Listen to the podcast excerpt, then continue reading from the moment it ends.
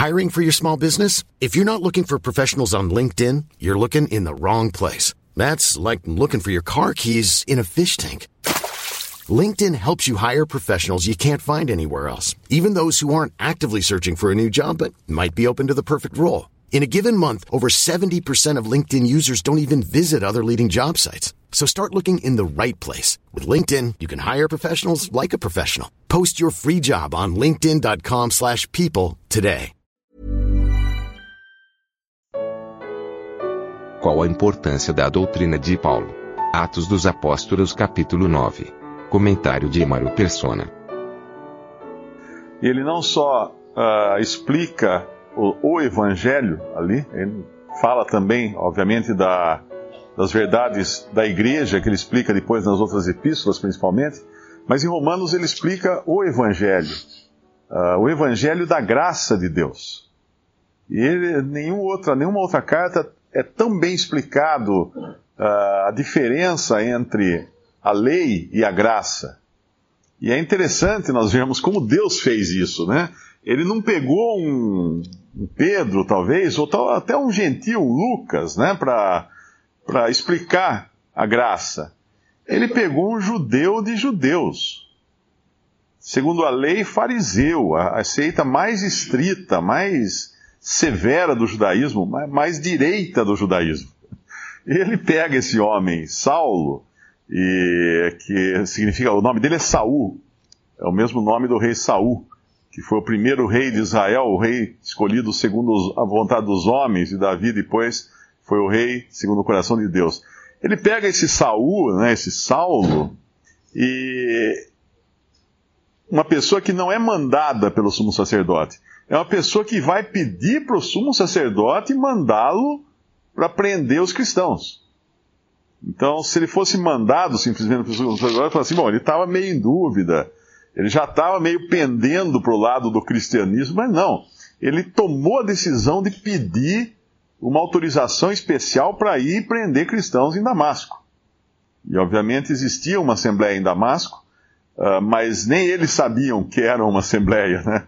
Porque nós sabemos que a verdade da assembleia seria, como o irmão uh, explicou, seria revelada a, a Saulo, a Paulo depois.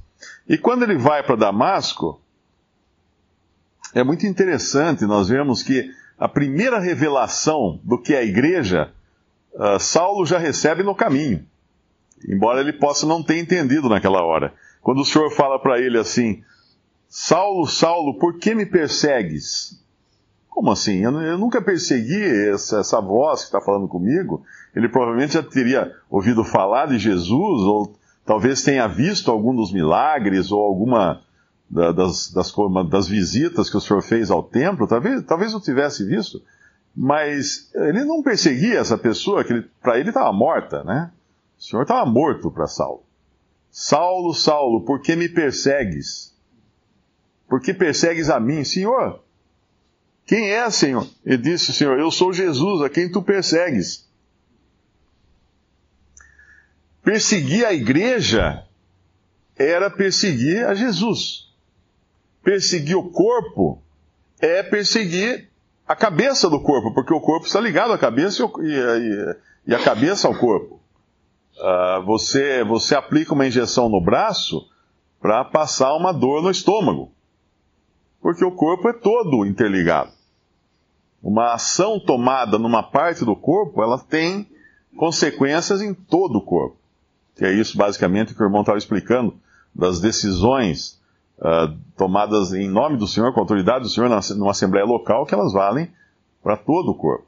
E aqui ele então estava aprendendo agora, talvez não tenha aprendido nesse momento, né, mas uh, certamente o Senhor já falou com ele que a igreja é o corpo de Cristo e Cristo é a cabeça da igreja e as coisas são todas uma só e perseguiu um, perseguiu o outro. E quando Paulo, quando Saulo vai, né, ele, ele que era um homem tão versado tão inteligente, uh, discípulo de Gamaliel, conhecedor da lei, até os. Ele devia saber de memória toda a lei, né? ele tinha, tinha uma capacidade intelectual tremenda, esse Saulo. Aí o que, que Deus faz com ele? O deixa cego. Ele que guiava precisa ser guiado. No versículo 8, Saulo levantando-se da terra e abrindo os olhos, não via ninguém. E guiando-o pela mão, o conduziram a Damasco. Aquele que estava indo a Damasco para trazer presos os cristãos, agora é conduzido como um cego, como um deficiente visual pelos que o acompanhavam, que eram inferiores a ele em capacidade intelectual ou de conhecer a lei ou coisa assim. Ele tem agora que dar a mão, segurar no braço de alguém para poder caminhar, porque senão ele tropeça, ele cai no buraco, ele não consegue, ele bate com o nariz na parede. Ele precisa que alguém o leve. Deus coloca Saulo no mais baixo nível possível. Deus tira dele tudo aquilo que ele confiava. E é assim que Deus faz também com qualquer pecador quando vem a Jesus. Ele limpa, ele, ele, ele deleta tudo do HD. Ele tira tudo, zera, formata. A pessoa não tem nada em que se basear, em que confiar, em que se firmar. Nada, precisa ser conduzida agora. E, e por, uh, ele fica sem comer, sem beber, no versículo 9. E é interessante que o lugar que eles o conduzem, obviamente, ele ali é um judeu, os que o conduzem são judeus, deviam ser servos do sacerdote, deviam ser talvez até da guarda uh, que tinha. Existia, existia uma guarda, né, existia uma polícia do templo, que eram os. Eu tinha um nome até, eu não lembro agora. Tinha, tinha um nome, a, a guarda. Uh, porque quando vão prender o Senhor Jesus, vão tanto os soldados. Hã? Eu acho que é pretoriana. O pretoriana é do, dos pretoriana era do, do governador, né? Uh, eu acho que os guardas e a, e a, guarda pretoriana. Existia dois, dois tipos de guarda. E talvez esses estivessem seguindo, acompanhando a Saulo. E onde eles o levam? Onde levam esse Saul, né? Esse, esse que tem o mesmo nome do, do rei, que era segundo a carne de Israel. Uh, onde o levam? Levam à casa de quem?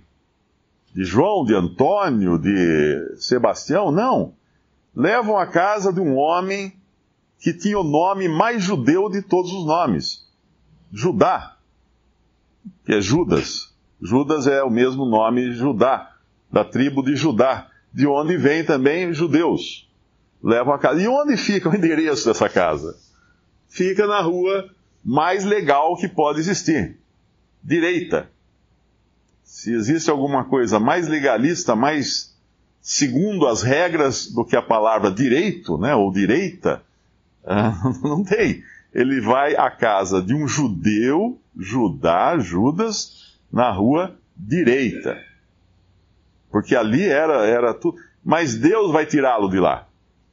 Deus vai tirá-lo do judaísmo.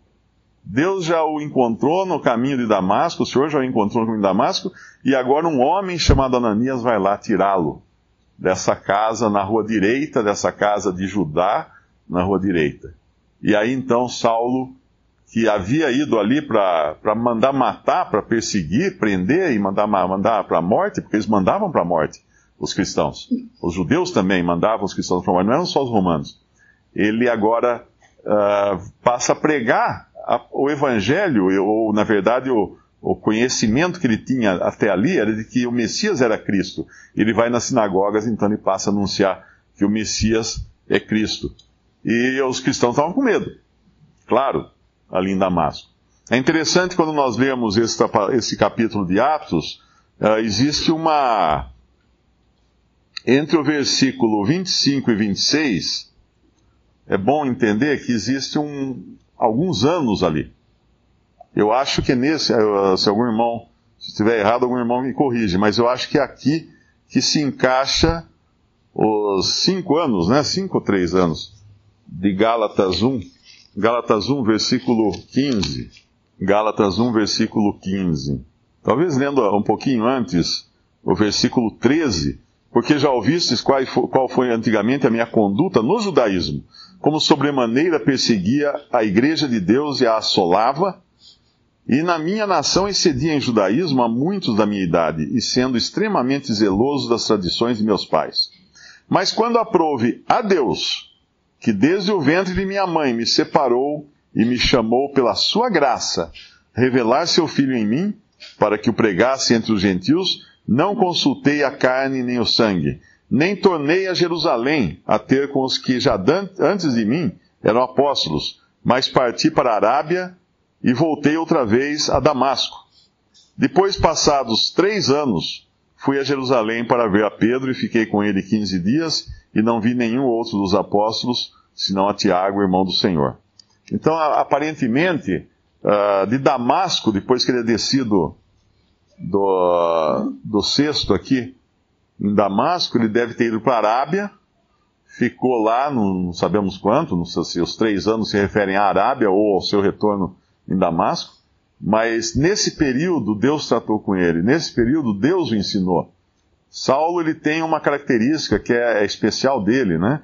Ele foi levado, ele foi arrebatado ao terceiro céu. E ele viu coisas que não podia, não teria nem como proferir essas coisas. Ouviu, né, palavras inefáveis que ao homem não é lícito uh, repetir. Eu acho que é essa essa passagem. Então, ele, ele tem uma posição especial, ele tinha sido escolhido antes, no ventre de sua mãe. Mas esse é o homem que iria revelar essas verdades tão preciosas hoje a respeito da igreja. E hoje nós vivemos numa época em que não existe outro apóstolo mais negligenciado e abandonado do que Paulo, na cristandade. Quando nós lemos a última carta de, de Paulo, que é a 2 Timóteo, é a carta que ele escreve ele estava preso, ele ia ser solto, voltaria a ser preso e seria morto. Quando ele escreve aquela carta, que é a última que existe, que nós temos dele, ele fala: Todos me abandonaram. E a segunda carta a Timóteo é uma carta profética também, porque ela mostra o declínio da casa de Deus, que se tornou uma grande casa onde tem de tudo, e todos abandonaram Saulo, a, Paulo. Hoje, uh, basta ir em qualquer igreja, chamada igreja cristã, e nós vemos que ela abandona a doutrina de Paulo. Porque muitas coisas que Paulo ensinou, que Deus, o Espírito Santo ensinou através de Paulo, são totalmente negligenciadas. A primeira delas, a verdade do corpo de Cristo, a verdade da igreja, que é o corpo de Cristo. E basta ver o número de, de igrejas né, que os homens criaram para perceber que a, a principal verdade que foi revelada a Saulo além da, da, da questão da, da salvação pela fé, que foi a verdade da igreja, o corpo de Cristo, foi totalmente, completamente abandonada na cristandade de nossos dias.